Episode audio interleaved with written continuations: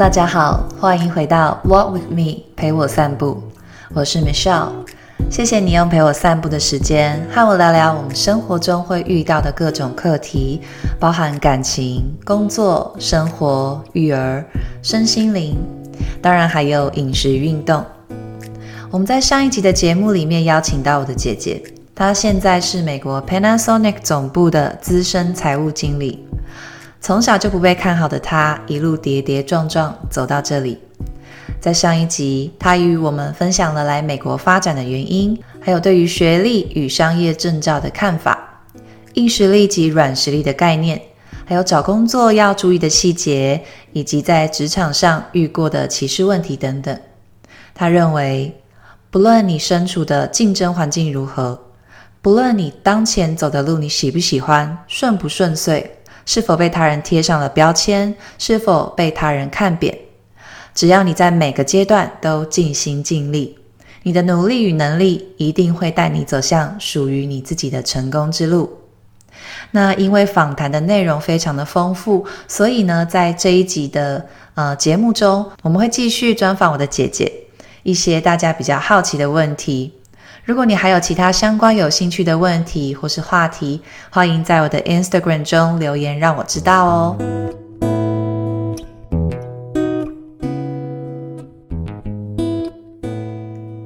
好，那感觉你在美国面试过非常多间公司，那你有没有什么面试的小技巧可以跟我们大家分享呢？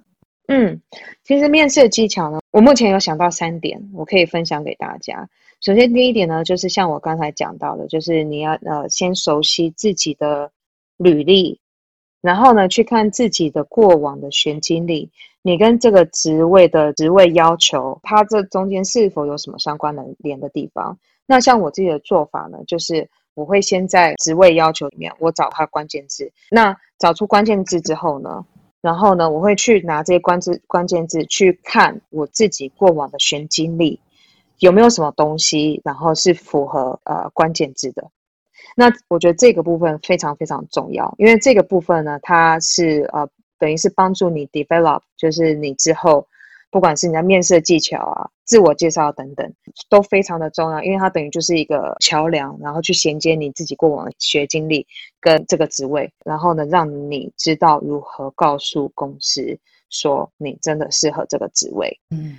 所以，首先熟悉 job description，熟悉你自己的学经历，从中找到关联，然后 summarize 出来之后呢，你接下来你就要去 develop 你自己的故事。嗯、去 develop 你自己的故事呢，要分为三个架构下去 develop。那在美国这边，我们叫做 SBI，SBI 就是 situation，B 就是 behavior，I 就是 impact。situation 就是情境。你要讲述的这件事情，当时的情境是什么？一定是先以情境开头，大致上讲述完了情境之后，接下来再去讲你的 behavior，你做了什么？你的 action，你如何带来了改变？那最后 I 是 impact，impact 呢，就你的那些行为跟 action 之后带来什么样实质的成果？这些成果最好是量化的。非常重要，嗯、最好是量化的。量化有一个好处，就是可以让听众很明显的感觉到说啊，会很 powerful，嗯，就是觉得你是真的做过这件事情。对，其实，在面试的时候，因为面试者他一定是第一次见到你，你要怎么样去让面试者相信你做过这件事情？Sell your story 这种感觉。对对，就是量化的这些东西非常重要。所以呢，就是呃，用 SBI situation behavior impact 这三点下去做你 story 的架构下去讲。那还有最后一个 tip，就是也是非常重要的，就是每一个架构当中至少讲三点。讲三点的目的是让人家听起来觉得很多。这个是一个算是一个心理的技巧哦。嗯。假设我今天跟你讲我做过了什么，我讲一点，嗯、讲两点，你都还觉得嗯。好像还好嘛，就是没有没有很多啊，好像还 OK、嗯。你做了一些事情，讲到三点或三点以上，人家就会开始觉得很多。这是我、哦、我的职涯教练教我的小技巧。诶、欸，这个还蛮厉害的。每一个东西一定要硬挤出三点来讲。所以我大家问你有没有面试的小技巧可以分享给大家，你就有三点。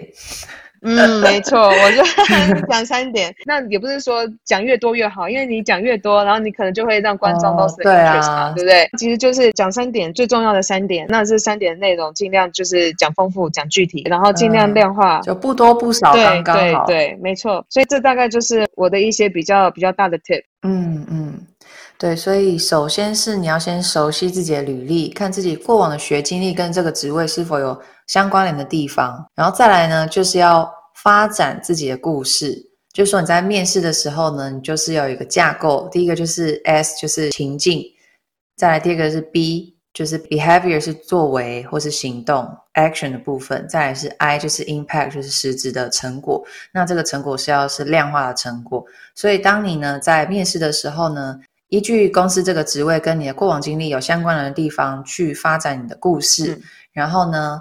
呃，从情境开始下手，在这个情境之下，你做了什么行为，做了什么行动，帮公司带来了什么实质的成果，而且这个成果实际上是量化的数字，比如说啊，公司的营业额成长了百分之多少啊，什么什么之类的，对，对，对，对不对？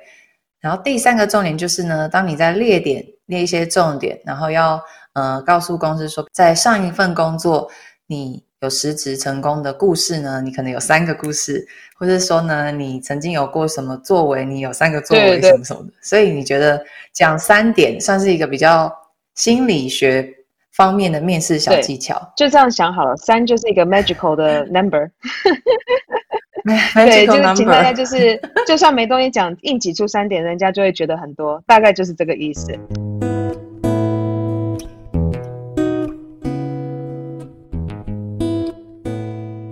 好，那我也想问你，如果录取了条件不好的公司，然后比如说他的调薪不平衡，他的 benefit 就是他的公司福利也不够好的话，你会怎么样调整心态？因为毕竟我们社会新鲜人刚刚入学第一份工作，也许条件就不会太好嘛。对，其实调调整心态的方式非常简单，就是去思考说，我现在我既然我在这份工作，我得不到钱。我得不到这些我想要的那些条件，但是我从中里面我还可以得到的是什么？是经验。那所以在这份职位里面，嗯、你如何为公司创造自己的价值，好塞更多的东西进到你的履历，然后作为你的跳板。嗯、其实我当初在华为的时候就这个样子。我在华为的第一份工作是在华为总部的服务部门里面的呃一个小小的 specialist，是连财务的领域都大高不上的一个职位。对，这个职位一开始的薪水非常的低，以我两个硕士的学历，我在那个职位，我的薪水比在美国大学刚出社会的薪水还要低太多了，而且我还只是一个聘员工，就是领时薪制的约聘员工的意思对。对，约聘员工，我当时的薪水很差。条件不好，但是我在那个职位里面，我在短短的六个月达成了非常多的呃成就。那当时为自己，我当时自己也争取到了很多呃曝光的机会。那因为也是因为有这样子的绩效，也才会被财务长看到，财务长也才会很愿意给我机会，在财务部门的一个职位试试看。话说回来，你觉得调整心态的部分最主要就是说，既然你现在的资历不够，然后你的资格不够。嗯所以你没有办法在这个地方得到你想要的，比如说是钱啊、福利啊、好的条件。但是呢，嗯、你可以在这个地方得到的是经验。嗯，你可以在这个公司创造自己的价值，训练你自己，并且把这些经历放到你的履历。因为呢，这些经历放到履历里面，未来都可以当做你的跳板。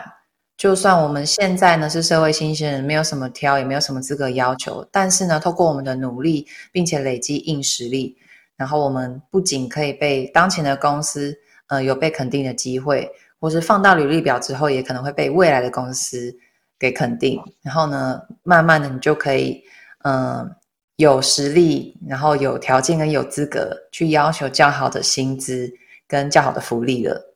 对，没错，你 summarize 的非常好。嗯，所以说调整心态的部分呢，我我个人认为就是，呃，在要求别人之前呢，我们要先努力的做。我自己会这样，因为说真的，呃，我可以这边可以分享一下我自己的经历，因为我我现在是自己算小创业嘛，嗯、然后我也有面试过一些员工，嗯，那我完全就是从公司的角度在看。这个这件事情。嗯、像你是从员工的角度怎么去面试，那我是去面试他人。那我在面试别人的过程中，我发现真的还蛮多人有一个有一个诟病，嗯、就是大家都会先想要知道说我可以得到什么。嗯。没错，你这个公司你可以给我什么？就像你前面，你前面有提到说，台湾的职场文化会把员工当做成本而不是资产。对，就我现在是这种站在公司的角度，我会觉得很多员工也是把公司当做提款机，而不是把公司当做一个他表现或累积经验或是贡献的场所。没错，所以我觉得这是互相的。没错，没错，我觉得这非常互相。嗯、如果你在进这公司之前，你先想想你可以为公司带来什么样的价值，你的态度，然后你是怎么样。去连接说你的个人的学经历，然后怎么样能够发挥在这个公司为公司带来创造价值的话，那我相信这个公司它也会呃愿意给你很很好的薪水跟福利。没错。那如果你一开始就先问说哦，我有多少假可以休？呃，我的福利是怎么样？我多久多久以后可以加薪？嗯、那我就会心里想说。我都还不知道你的工作表现，你就要问我什么时候可以给你加薪？对，那你觉得会想要用你吗？嗯、我真的遇到非常多这样的人，嗯、我遇到非常多。那毕竟我我也在美国有一很多不少去面试的经验嘛。嗯、那我们那时候都还，我们不是都还会花钱去找人写履历吗？海丢履历啊，一家一家面试啊。我就觉得我在面试的时候更不敢问这个问题，为什么我现在还有那么多小朋友会敢问这种问题？对啊。所以我觉得在找工作之前呢，你的心态要先调整好。不管这个公司的福利条福利好不好，然后条件好不好，嗯嗯嗯，你先看看你自己够不够好吧。今天如果说你自己的条件够好，你学历好，然后你的硬实力有，软实力也有，然后这个公司还是对你不好的时候，那好，那你就该离开了。但是今你今天什么都没有的时候，你就先挑人家够不够好，那我会觉得你会很难去得到你想你期望的。没错，没错，对。嗯，这是我个人用不同角度的个人的分享啦。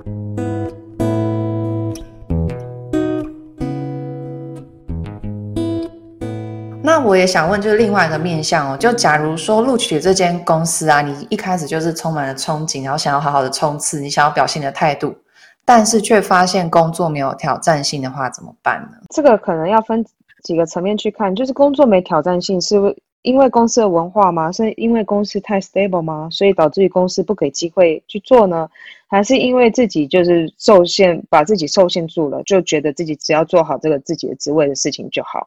我当时如果我只把我自己看成应付账款专员的话，我是不会去做那些事情的。但我甘不甘于应付账款专员这个角色吗？我不甘于，所以我努力的去创造我的价值，我努力的去从我的职位里面，我去看有什么东西可以改进，有什么东西可以让别的部门更加感受到。我所能够创造的价值，我觉得这个才是最重要的。怎么样去 utilize 你这个人的价值啊？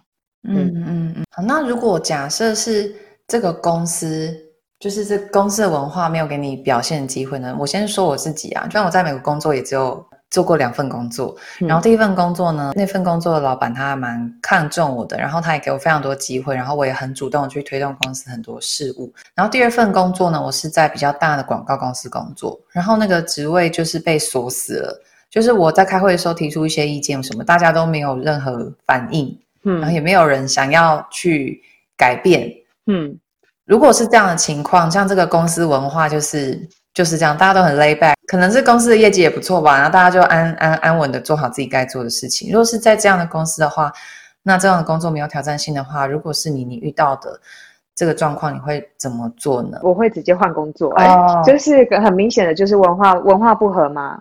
像你先前提到的那个公司，它的文化，我觉得真的就是适合，就就只想要一份薪水养家糊口。每个人的志向不同，有人喜欢公务员的生活。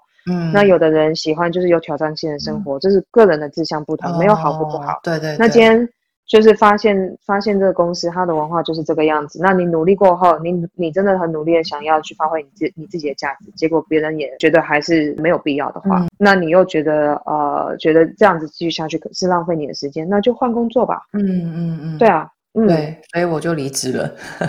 嗯。因为我会觉得，因为因为因为我那个时候就是说我会录取这份工作，是因为我我原来做我这个职位的人他离职了，嗯，然后他要去另外一个、嗯、去另外一间公司，他被挖角，嗯，然后我后来才知道说他在这个职位啊、嗯、做了十年，就是十年都是这个职位，然后我的我的职位就是一个分就是嗯、呃、行销数据分析员，嗯、就是他也没有变成 C。他就是一直在做同样职位，当然也许会有每就是每年会有加薪吧，但是他的 title 就是一直都是他做十年，然后我就觉得他很厉害。嗯、可是他跟我聊说，他的他就很喜欢这个公司，因为他觉得上下班时间很稳定啊，好好好，然后跟主管讲一声就可以提早去接小孩啊什么的。他是一个妈妈，对对，所以就真的每个人适合不一样。那我当初可能是一股脑的想说啊，我想要好好表现自己。毕竟我终于从会计转到行销，我还终于进进入了我梦寐以求的广告公司，就我跟我想象的完全不同。对，对，所以呢，重点就是说呢，在你录取之后，发现这个工作没有挑战性的话，你可以先去思考跟观察，是这个公司这个职位限制了你自己，还是你自己限制了你自己？嗯、你可以先思考这个职位，呃，思考这个职位，如果你不，嗯、呃。不要被自己的职位受限，你可以在这个职位中找出一些问题啊，推动改改进的方式啊，或是说跟不同的部门沟通协调，跟你的主管沟通协调，看怎么样让公司变得更好。那如果说你的团队啊，或是你的主管都很认同你，那你确实就是有很大的机会可以就是自己去迎接挑战嘛。那如果是像我原来像我上一份工作那样，就是公司文化是公司文化的问题。那你如果是你的话，你就会选择换工作，对不对？因为跟你的志向跟你的个性比较没有那么符合。对，嗯。然后还有一点就是，不管是在呃亚洲公司或者在美国公司。如果说你太常换工作，的确是会容易给别人算是一个比较不好的印象。那其实呢，我会在直播也会建议大家说，就是你在找工作之前，对于那个公司的文化，还有一些 research 一定要做啦。对，就是如果说你觉得你是一个你喜欢挑战的，你是一个喜欢挑战，那你就是可能比较适合成长型的公司。嗯。那这些成长型的公司，你可能就是在事前你在做 job research 的时候，你就要会就是需要比较去注意的。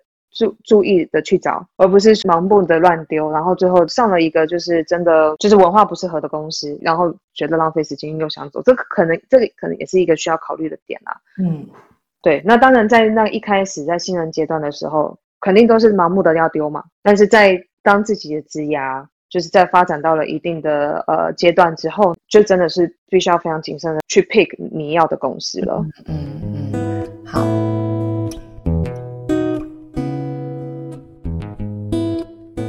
好，那我也想要请问你啊，就是，嗯，我就像你已经有这么，嗯，目前我觉得还算是蛮有成就的一个资深财务经理的一个职位，那你会有工作压力大、不想上班的时候吗？超多啊。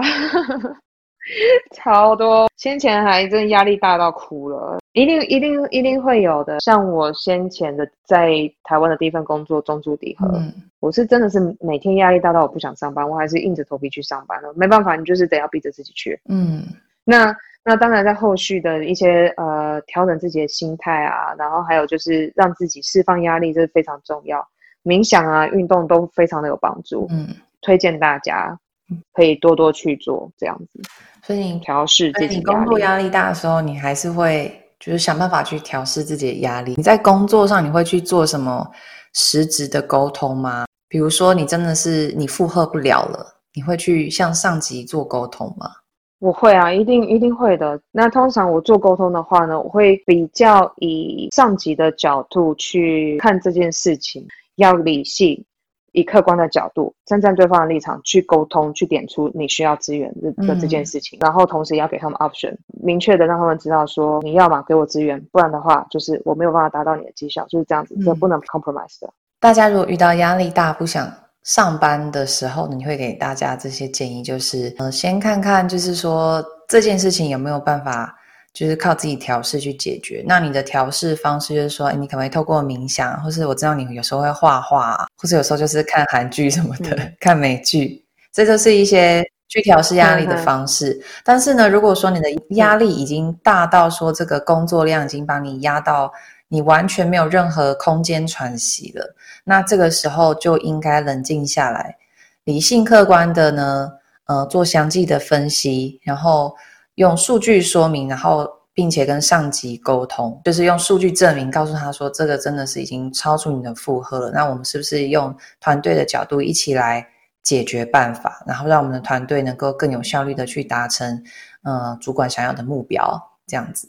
对，然后这边我还要再补充一点，就是除了呃用那个客观的事实以及数据去证明之外，还要跟你的同才去比较一下，嗯、要要去看一下说，就是因为因为有时候你的数据跟事实你证明出来了，然后如果你没有经过比较这个阶段，你不知道说别人他们是不是也在跟你承受同样的痛苦啊？嗯、那如果说你这个时候你就咚咚咚的跑去跟你的主管讲，嗯、很容易就会给主管就是你能力不足的一个印象，所以。举出客观事实及数据之外，比较我也觉得还是很重要的。我当我当时是就是比较，也是确认过、嗯、，OK，的确就是这不是因为我做的不够好，而是我的工作量就是实在超出负荷了，嗯、而且而且这比较也是一个非常 powerful 的一个证据。对，我们在理性客观的分析的这个部分这个过程的时候，你一定要把你的同才的呃。的所获得的资源，还有他们的能力也一起分析进来。对，没错。一定要让自己先做一个比较，才能够够客观的去看说，哎，你去跟上级做这样的沟通，是不是合理？对，没错，没错。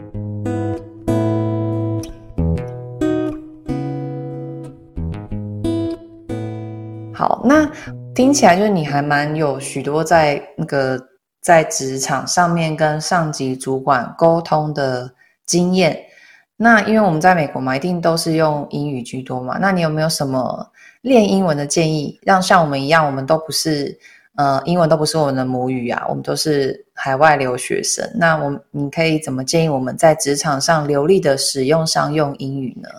嗯，首先第一个我会觉得呃，多交一些。外国朋友，然后不要害羞，不要怕说自己讲错啊，呃，讲英语讲得不够好，然后所以就不讲。其实呃，外国人对于我们这些就是非本地的人，他们的语言的包容度还是有的。基本上呢，只要慢慢说，不断的确认，就是自己听的对不对，还有自己说的对不对，就不断的确认这点很重要。嗯、然后也不要害怕去讲。然后那另外呢，还有一个就是、嗯、呃，可以推荐大家就是加入美国。美国的一个算是在很多地方都有的社团，叫做叫做 Toastmaster。嗯嗯嗯，Toastmaster 是一个很好的机会去训练你呃即时演讲，然后讲英文的胆量。嗯，这也是一个非常好的管道。所以就是多交一些外国朋友，不要害羞。我觉得我就是来美国以后，然后才在职场滚两年，我就开始在家当家庭主妇，所以交外国朋友就越交越少，然后就。就很少有可以练习英文的机会，然后离职之后也很少有可以练习说英文的机会，所以我觉得我最近英文真的是越来越退步了。所以你建议像我们这样的人可以加入美国的社团，对不对？因为这个其实我之前也有查过，好像好像那个 membership 的费用也没有很贵嘛，就十几二十块还是几十块美金。对对，对。然后加入了之后，你好像每周它会有不同的 topic，就是有不同的的主题，然后你可以去讨论。然后你甚至可以上台演讲，对不对？嗯，有这样的机会，对，没错。所以说，呃，如果你在美国，然后你很想要持续的增进你的英文的话呢，可以去找找相关的资源。好，那我最后呢，也想要问你，就你觉得你个人的中心思想价值观是什么，或是你的人生观是什么？我的人生观跟中心思呃思想价值观是自我成长。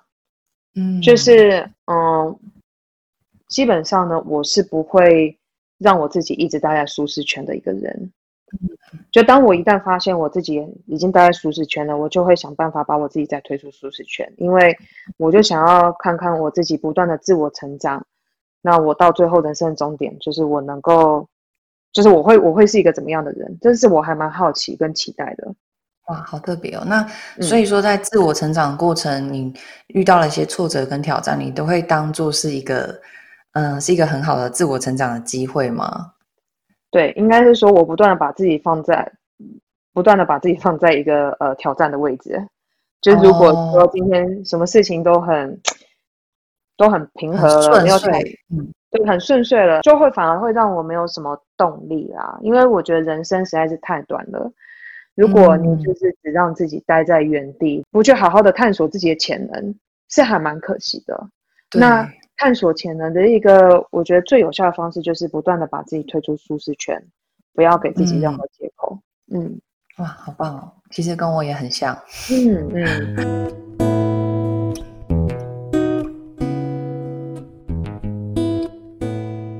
那我想要请问你，接下来呢，你对你的未来有什么计划呢？或是你的人生目标是什么？我未来的计划，因为现在我已经看到我在工作上面，其实我看到还有很多进步的空间。其实我就一直想要努力的让自己进步，然后让让自己变得更好。然后一直不断的往前，嗯、然后看看我人生的终点我会走到哪。我是那一种，就是每一步我都会稳扎稳打的，我都会把事情做到最好。我对自己的要求是比较高一点，所以我都会是比较去想当下的事情，未来的事情我，我我确实是有一些概念、一些想法，就是我想要进梦想中的公司工作，我想要跟一群真的就是在美国企业顶尖的人才。嗯一起共事，一起竞争，又一起合作，然后呃找到一家自己非常喜欢的文化的公司，然后在里面跟着大家朝着共同的一个目标前进，然后看看最后给公司创造出什么样的价值，或者甚至带给呃大众或社会什么样不同的影响。哇，好棒哦！就是专注当下把事情做好，嗯、但是呢，你还是有你的主要目标，但这个目标不是说我想想赚多多的钱啊，或者说想要爬到多高的地位，嗯，你只是想要在一个充满精英的环境，然后呢，可以为这个社会。创造价值，嗯、跟你前面讲的，就是自我成长，人生苦短，探索潜能是有呼应到的，很棒。还有就是，我想要补充一点，我在一个地方看到一句话，就是你周围的环境，你会有什么样的人，会有什么样的朋友，其实也会有很大程度的影响你。所以这就是为什么我会一直努力的想要往上爬，因为我很想要努力的不断的把我自己放在这样子的一个精英的环境下面，嗯、让那些人拓展我的视野。其实我在 Panasonic 工作之后，我不管是在我在工作上面与人应对的方式，或甚至是直接影响到了我的我我自己对人生的价值观的改变啊，还有与人交往的一个方式啊，其实都有很大程度的改变。这都是工作带给我的，因为我现在的工作周围的人都是 executive level，然后他们都是业界二三十年经验，非常坚强的软实力，然后 Ivy League 毕业，嗯，就是这些人呢都是精英。当你被这样子的一些精英环绕的时候，你会更谦卑，然后你会更想努力，然后你会你会更想努力的朝他们看齐，然后然后你会更努力的想要成为像他们那样子的人前进。这对我来讲，这样子的人生才有趣。真的，真的。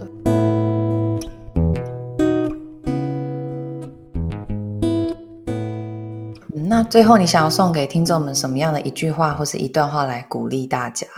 在职场上受苦受难的人们，努力不一定会成功，但是你要通往成功之路的话，你必须要努力，不要为自己的现在的位置受限。其实每个人都有无限的潜能，但是你唯有你要靠每天不断的自省、不断的努力，你才能够知道你自己的潜能有多大。因为像我以前小时候，我是一个被大家都非常不看好的孩子，我曾经差差点被退学，因为操行不及格，转校了两次，大学又差点被恶意，一直到现在走到最后，中间被很多人放弃过非常多次，唯有靠不断的相信自己跟坚持，还有透过不断不断的努力，你才会知道你自己的潜能在哪里，你自己的价值在哪里。也是只有在这个过程当中，你才能够更加的了解自己。对我来讲，这这个才是人生的意义。对，哇，很棒。对，我也想要这边也想要补充一下，就是我姐姐她真的从小到大就是不被老师啊、嗯、同学啊，或是甚至是我的爸妈都没有很看好的一个小问题学生跟小问题儿童。嗯、但是呢，她今天能有现在的成就，她的确是。呃，除了是在他职场上有经过非常多努力，但我相信在他的心灵成长部分呢，有非常多我们值得我们学习的地方。那因为今天时间的关系呢，我们就把这节节目呢结束在这边，然后下一次我们有机会呢，可以再来聊聊你过往从小到大成长过程中，然后一直到现在你一些心境的转化，还有嗯、呃、一些激励人的心的故事来分享给大家。好。那我们就谢谢姐姐 Caroline 今天担任我们的来宾，也是我们 Walk with Me 节目的第一位来宾。谢谢各位，谢谢各位。嗯，好，拜拜。好，拜拜。